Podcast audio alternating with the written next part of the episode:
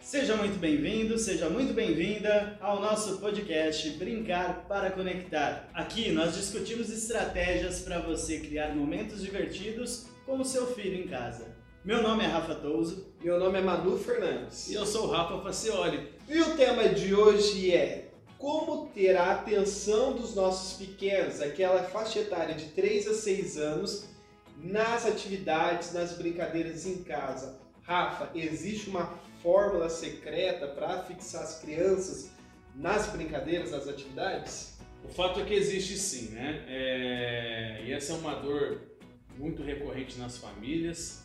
As crianças nessa faixa etária acabam não, não tendo muito foco na brincadeira, mas isso é natural deles, né? E quando a gente fala na questão de, de foco, nós estamos falando de foco na brincadeira, na atividade e não foco nos pais. Então, para que os pais não se preocupem, nós não estamos falando isso. Quando vocês chamam os filhos, os filhos não se preocupam em responder ou então dar atenção no seu pedido. Nós estamos falando na brincadeira, tá certo? Rafa, e por que, que você acha que o pessoal tem que ouvir esse conteúdo?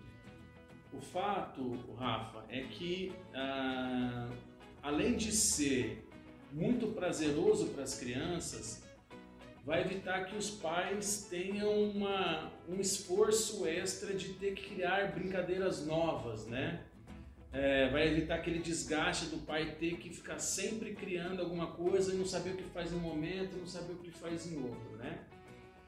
E além de ser algo que vai estar dentro da essência da faixa etária dessas crianças. Então fala pra gente, Rafa, se é que tem essa fórmula mágica, como que a gente faz então para ter a atenção, para manter a atenção das crianças? Tá.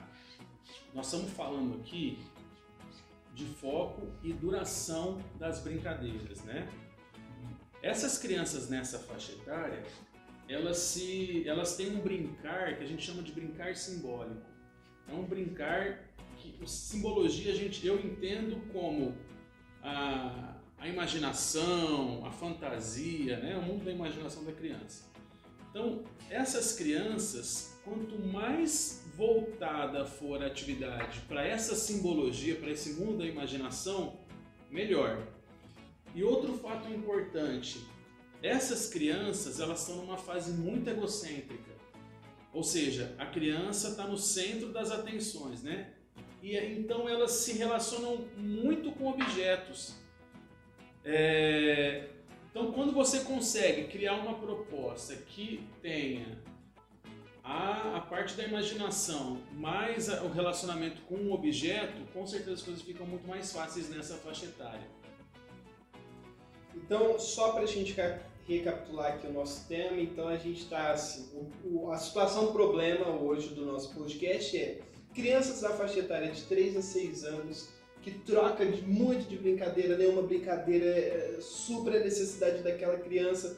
Os pais estão em casa descabelando, não sabem mais o que fazer para suprir a necessidade daquela criança. Então você me diz que ela precisa se apegar a um objeto ou não? Isso, isso. É, na verdade, assim, é meio que natural delas. Elas, elas utilizam os objetos em, muitos, em muitas atividades que elas fazem para conseguir até ter segurança, para conseguir é, desempenhar algum, alguma, alguma parte na atividade.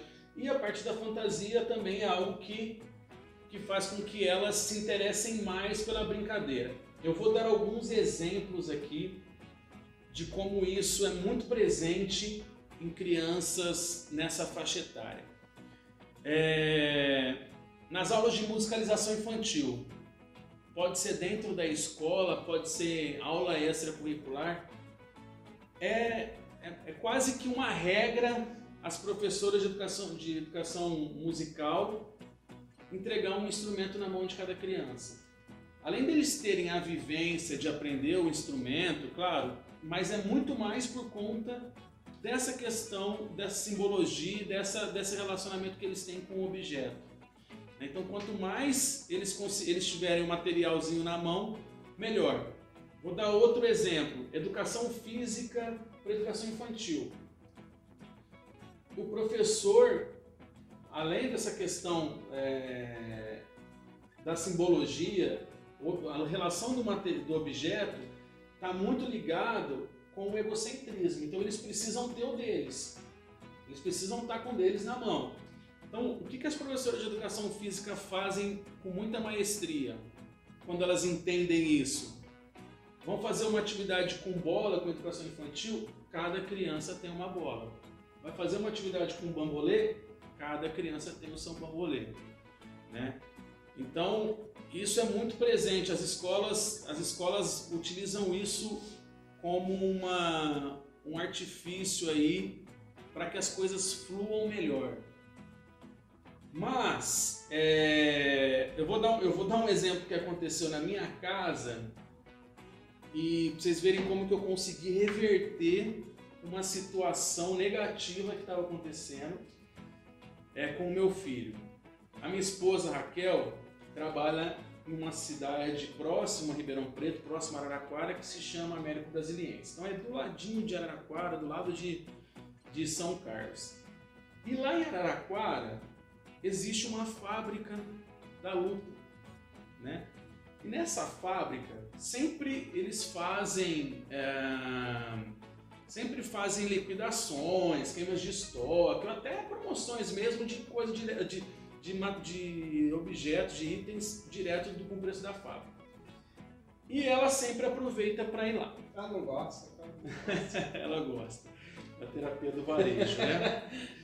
E aí, é, um, dia de, um dia desses aí, ela esteve lá estava tendo uma promoção e ela comprou um pijama para o Henrique e um para os meus outros meus sobrinhos, tudo do Star Wars.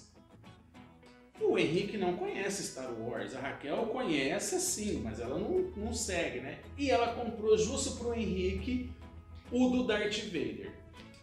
Eu adorei, né? Eu sou fã do Star Wars, eu achei o máximo, né? E aí ela foi pôr no, no Henrique, né? O meu sobrinho Pedrinho, ele ganhou um do Stormtrooper e ele conhece Star Wars, ele assiste, né? Só que o Henrique ainda não, ele tem três anos, ele ainda não conhece, né? E aí o Henrique colocou aquela roupa e a Raquel virou para ele e falou: Nossa, filho, olha só o seu pijama do robô, que não sei o que tal ele queria tirar aquilo de tudo quanto é jeito e que estava chorando já que ele não queria fazer assim com a roupa tentando tirar, né? E na, na, na roupinha tem uma como é que fala? Um silk com aquela chatbox do, do Darth Vader com cinturão, né? Que é cheio de botõezinhos. Eu falei, ah, preciso reverter isso. O que, que me veio? mundo da fantasia. O que, que eu criei na hora olhando ali? Falei, Henrique, quando o papai apertar o botão, botão é, vermelho, o robô Henrique anda de costas. Quando apertar o botão cinza, o, robô Henrique corre até no quarto e volta. Eu criei uma brincadeira ali, uma atividade utilizando a roupa dele e assim, foi muito assim, tirei da cartola, tirei da manga aquilo, né? E, e foi muito legal.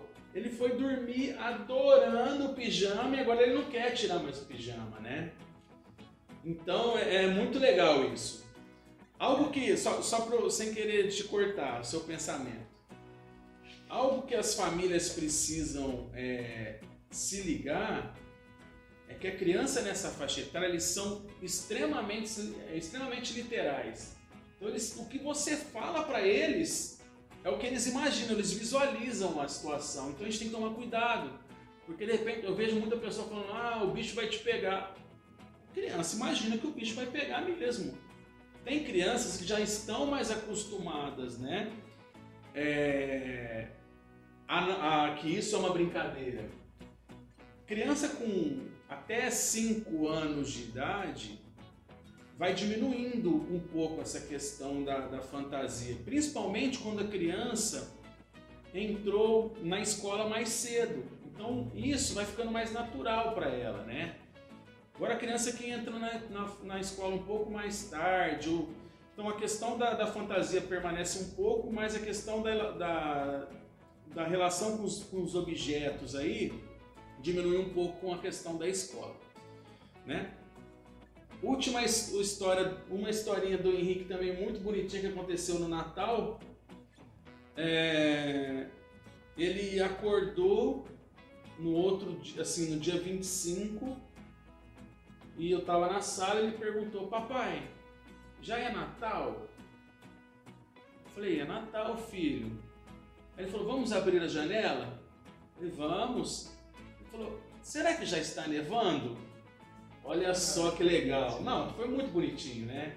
Então, a gente tem que incentivar isso, né? É muito legal a imaginação deles. Então, ele, eu acredito que ele, ele assistiu alguma coisa do Papai Noel, é, um dia antes com a Raquel e ele jurava que no Natal ia nevar em Ribeirão. Ribeirão, para quem não sabe, Ribeirão Preto é um buraco, né? Rio de 40 graus. É. Ô, Rafa, e essa relação do, do objeto eu vejo com, é, trazendo uma, uma outra comparação, né?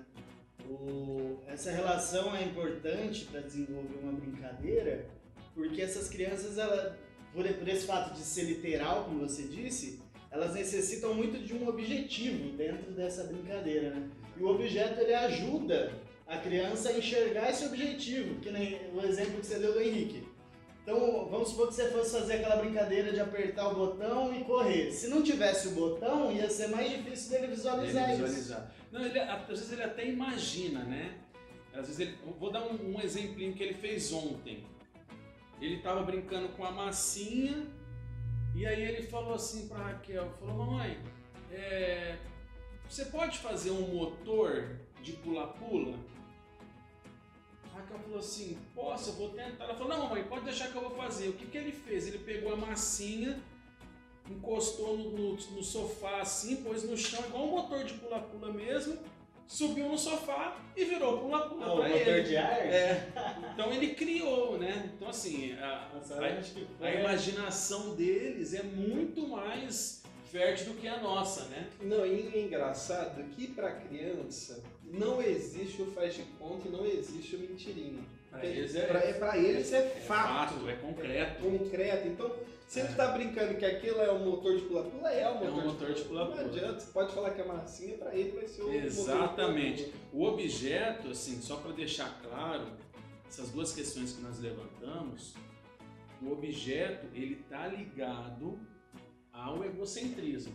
A criança se relacionar com o objeto porque ela é o centro da atenção. Ela tem que ter na mão dela uma coisa, né? Às vezes é, até para segurança. Um outro exemplo, que assim, eu trabalhei 20 anos em escola e eu via isso demais acontecer e só com o tempo, com a minha, com a minha experiência na educação, que eu passei a entender o que estava acontecendo. Criança em educação infantil de levar paninho. Ou então, eu vi inúmeras crianças levar vestido da mãe. Então a criança passava, tava a criança arrastando um vestido na escola.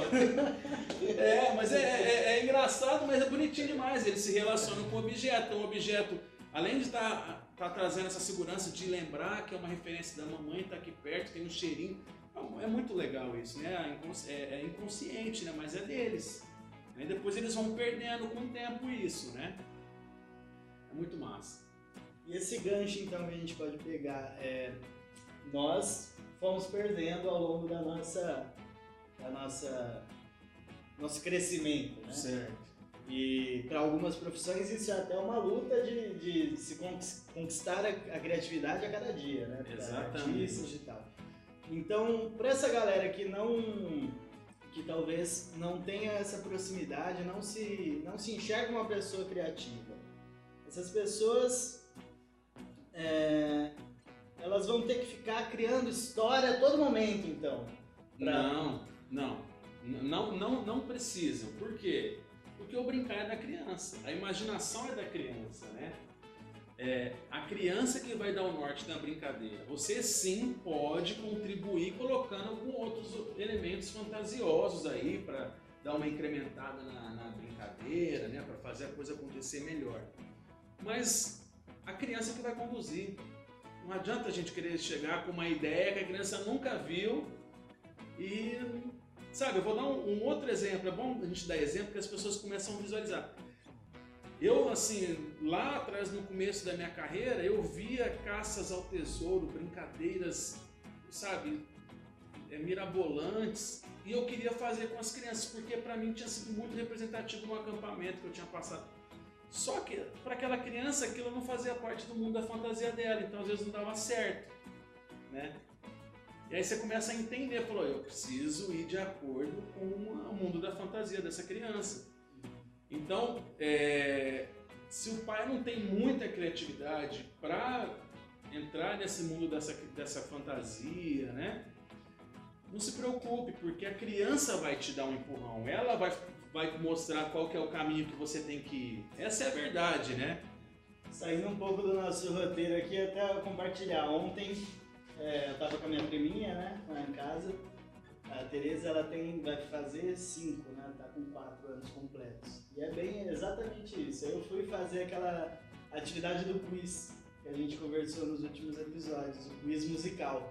Então eu peguei no Spotify, falei, Tê, vamos brincar aqui, o Rafa vai pôr umas músicas, e aí eu vou pausar e você tem que completar a letra. Ela, tá bom. Eu falei, então tá. Eu coloquei a primeira, que é aquela ama de paixão, minha intuição do Frozen. Aí parei, ela sabia de cor. Eu falei, ah não, mas tá muito fácil pra você, vou pegar uma mais difícil que você não conhece. Aí olha como o bichinho é literal.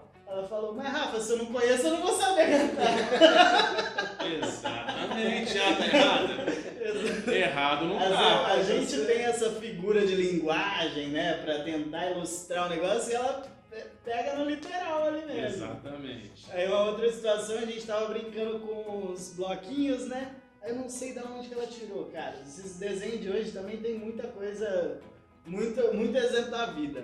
Estamos lá construindo, construindo uma casinha. Aí ela tava lá pegando, colocando, falei, um negócio comprido assim. Eu falei, Tereza, o que, que é isso? Ela, tô construindo a muralha da China. Olha que legal. eu falei, gente, que desenho que você tá vendo no History Channel? Olha que legal. Se bem que o pai dela é historiador. A gente nada. subestima a, a inteligência das crianças, né? Às vezes eles sabem coisas que a gente e essa questão da fantasia faz isso. Eles dão, eles ampliam o repertório oral da criança de uma tal forma que a gente não imagina, né? né? O brincar faz isso e, a, e o mundo da imaginação também. O Henrique usa uns termos na minha casa que eu falo, gente, de onde ele escutou isso? Tá fazendo faculdade de Direito à noite? E é, mas é verdade. E é, e é, o brincar que faz isso. E é o mundo da imaginação, o mundo da fantasia que faz eles, eles é, se desenvolverem, tanto é, parte cognitiva quanto motora também, né? E você sabe o que eu acho interessante dessa parte do, do imaginar, do brincar e tal? É que necessariamente, é, às vezes gente, o pessoal tá ouvindo, assistindo a gente e fala, ah, então eu vou ter que ficar inventando história. Não tranquilo. Porque às vezes o fato de você estar tá ali com o seu filho cozinhando, para você você está fazendo bolo, mas para ele ele está no restaurante, na imaginação dele. Exatamente. Você está lavando seu carro ali, para ele ele tá, pra, você acha que ele está fazendo uma bagunça, mas na imaginação dele ele está brincando, no lava rápido, no lava rápido, blá, blá. Não, o Henrique eu tenho que se deixar, eu, eu lavo o carro três vezes por semana. Que ali é É, mas é que porque ele, ele tem alguns desenhos no YouTube que ele, que ele assiste que, que, um, um ônibus passa no lava rápido. E aí, mas assim, passa naquele lava rápido. É, é, e aquele lava rápido é, você entra com o carro e vem aquele motor e tal. Então assim, pelo menos uma vez no mês eu tenho que ir lá nesse, nesse lava rápido com ele. É bom, eu não gosto muito de ir porque pessoas falam que risca o carro, né? Mas eu acabo indo lá por conta dele. E ele fica super feliz. Eu passo na frente do, do posto que tem lava rápido, ele falou assim, papai, eu tô achando que seu carro tá um pouco sujo, hein? Já dá aquele. É, e o carro acabou de lavar, falou, eu tô achando que tá um pouco sujo. Mas é muito legal isso. Ô Rafa, deixa eu sair um pouquinho aqui do nosso roteiro. Aí eu tava dizendo aqui que as pessoas ficam preocupadas, que tem que inventar, que tem que criar blá blá. Mas como que a gente tranquiliza aí o papai e a mamãe no sentido. De... Não é uma cobrança que a gente faz para eles nesse sentido da brincadeira.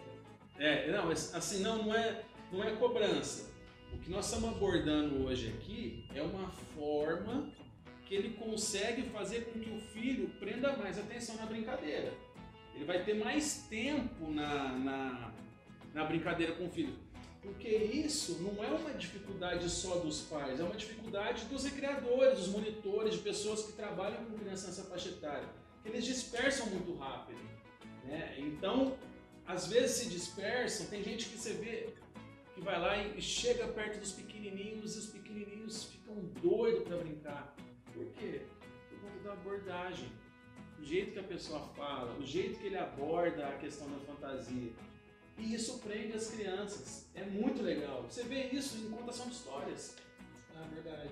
Você vê, você pode colocar 30 pititim, colocar um brinquedo enorme do lado, você coloca uma contação de histórias que fala, ainda mais quando fala de alguma coisa que é dentro do universo deles, pô, eu vou, eu vou confessar um negócio pra vocês. Eu, essa faixa etária de 3, 6 anos, nossa. É, é difícil. É difícil. E aconteceu comigo uma vez, no hotel que a gente trabalhava, que tava uma noite chuvosa no hotel e só três, quatro aninhos. Falei, gente, o que eu vou fazer? Todo mundo pegou lanternas do celular e a gente saiu pelo hotel. E eles viajavam na maionese. Nossa, agora nós vamos visitar a casa da bruxa. E o jogo foi esse, acho que foi duas horas só brincando de, brincando de, lanterna. de lanterna passando pelo hotel. Lá no, é, na escola que eu trabalhei muitos anos, a gente faz um evento lá que é para as crianças dormirem na escola. E a gente atende crianças de 4 anos a crianças de 8 ou 9 anos nesse evento, se eu não me engano.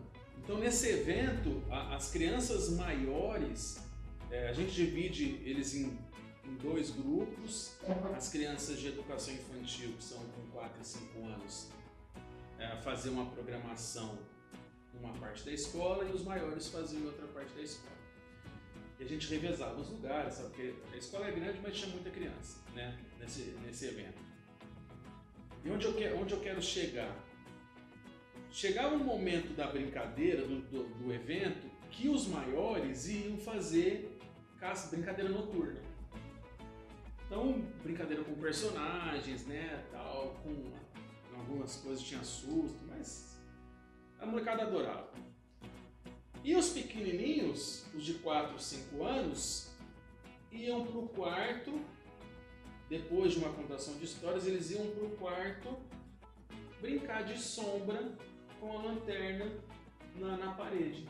E eles adoravam. Para eles era a mesma coisa que a brincadeira que estava acontecendo lá fora. A brincadeira da lanterna igual do irmão mais velho que estava brincando lá fora. É muito legal isso. Então eles, eles se bastam, né? Essa é a verdade, eles se bastam. Ô Rafa, então é, pensando nessa questão, pai que vai colocar, o pai, a mãe que vai colocar em prática essas atividades da imaginação, do brincar e tal. O que ele não pode fazer? É, ele, o que ele não pode fazer é chegar, propor atividade e deixar a criança brincando sozinha. Ah, isso é importante. Entendeu? Então, ele propõe a atividade e participa da atividade. Porque se o objetivo é fazer com que a brincadeira dure mais tempo, é, sozinho, a criança vai tender a brincar, eles vão brincar no, no mundinho da imaginação deles, mas eles vão tender a se dispersar no, com facilidade, né? É claro que a gente é, sabe que essas crianças eles se dispersam, brincam de uma coisa, depois brincam de outra e vão fazendo assim. Com essa proposta de você estar próximo, incentivando a questão do brincar simbólico, né, do mundo da imaginação, o tempo de duração da brincadeira vai ser mais longa, com certeza. E é, pensando numa, numa questão muito legal, você vai dar muita risada, porque as crianças imaginam coisas que a gente nunca imaginaria, né? E é uma delícia isso. É isso que os pais têm que entender. Que não é pegar, propor atividade e sair fora. Tem que propor e participar junto com o filho. Beleza? Excelente. Você tem é, alguma outra, algum, alguns outros pontos a complementar desse jeito certo? Sim, com certeza. É, só para complementar então isso que, que, o, que o Braz perguntou, o Braz falou. Primeira, o pai precisa ter paciência, o pai ou a mãe precisa ter paciência para participar dessa brincadeira, porque muitas vezes a criança vai falar coisas que a gente nem sabe o que ele está falando. E a gente tem que ah, legal, filho, que legal, vamos, tá, papai tá junto, mamãe tá junto. Tá. É, essa questão que eu falei de dar gargalhadas, né? Vai ser muito legal se divertir junto, né? É, tá próximo, é a mesma coisa que eu falei na última. Tá próximo, ouvir seu filho, entender o que, que ele gosta, entender o que, que ele imagina, né? Para você poder contribuir, tá certo? Então, na minha opinião, é, a questão da, de ouvir, interagir, é, ter paciência e buscar se divertir junto, eu acho que é a base desse brincar simbólico aí com o filho. Bacana, Rafa. É, bom, então como é de praxe já aqui no nosso podcast, no final a gente joga você no fogo cruzado, que é para você soltar aí alguma alguma criação pra galera executar agora. Depois de ouvir essa, esse episódio, o pessoal já foi essa, prática. essa é a melhor parte, né? É a melhor parte. Essa é a melhor parte. É a que todo mundo espera, inclusive. Então vamos lá, você pode dar essas dicas pra gente, para as famílias? Com toda certeza. É, algo legal para se lembrar, nós falamos num outro podcast sobre as, as áreas culturais de interesse do brincar, que são as áreas manuais, né? de atividades artísticas, turísticas, físico-esportivo entre outras, né? Essa faixa etária, em particular, eles, eles preferem atividades que contemplem atividades físico-esportivas, atividades manuais e atividades artísticas. Então, uma proposta de brincadeira que os pais tragam para os filhos, contemplando essas três áreas de, de interesse, com certeza vão fazer mais sucesso. E isso linkado à parte da simbologia do mundo da imaginação e se você conseguir fazer atividades relacionadas a, ao objeto, também é legal. Um exemplo de brincadeira que, que trabalha muito isso é o caça ao tesouro.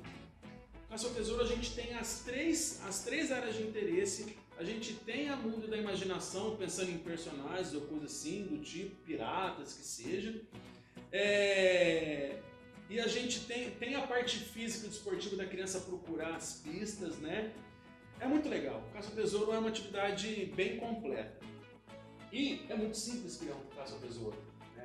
Com qualquer folha sulfite, canetinha, que você cria as pistas da sua imaginação mesmo, da sua, usa a sua criatividade. Espalha pela sua casa, coloca no final um, um prêmio, um prêmio, uma premiação, pode ser é, moedinha de chocolate, pode ser uma caixa de bombom, pode ser...